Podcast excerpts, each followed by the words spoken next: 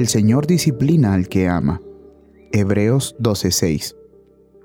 Todo creyente es amado por su Dios, pero todo creyente es disciplinado. Y esa disciplina es una prueba de amor. No somos más que hijos y necesitamos la disciplina. Somos hijos y por tanto la recibimos. Algunos son disciplinados con pérdidas, algunos con enfermedad, algunos con el fracaso de sus planes favoritos, algunos con pruebas en el hogar, algunos con la conducta de familiares o amigos cristianos.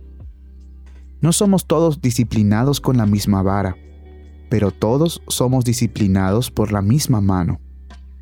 No se nos corrige a todos de la misma manera, pero a todos nos corrige el mismo Padre sabio, santo y amoroso. Algunos sufren más en su mente, otros en su cuerpo. Algunos son probados más en su propia persona, otros más en sus familiares. Pero nunca olvidemos que toda corrección fluye del amor. Cada prueba es con bondad. Si llega a nuestro corazón, toca el corazón de nuestro Padre Celestial. Él no nos hace sufrir con gusto, ni nos causa tristeza en su soberanía. Nuestras insensateces exigen pruebas y nuestros pecados piden reprensión.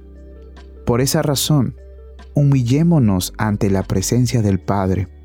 No cuestionemos nuestra relación o su amor por nosotros. Por ser puestos a prueba, tampoco pensemos que la disciplina es innecesaria despreciando así su castigo.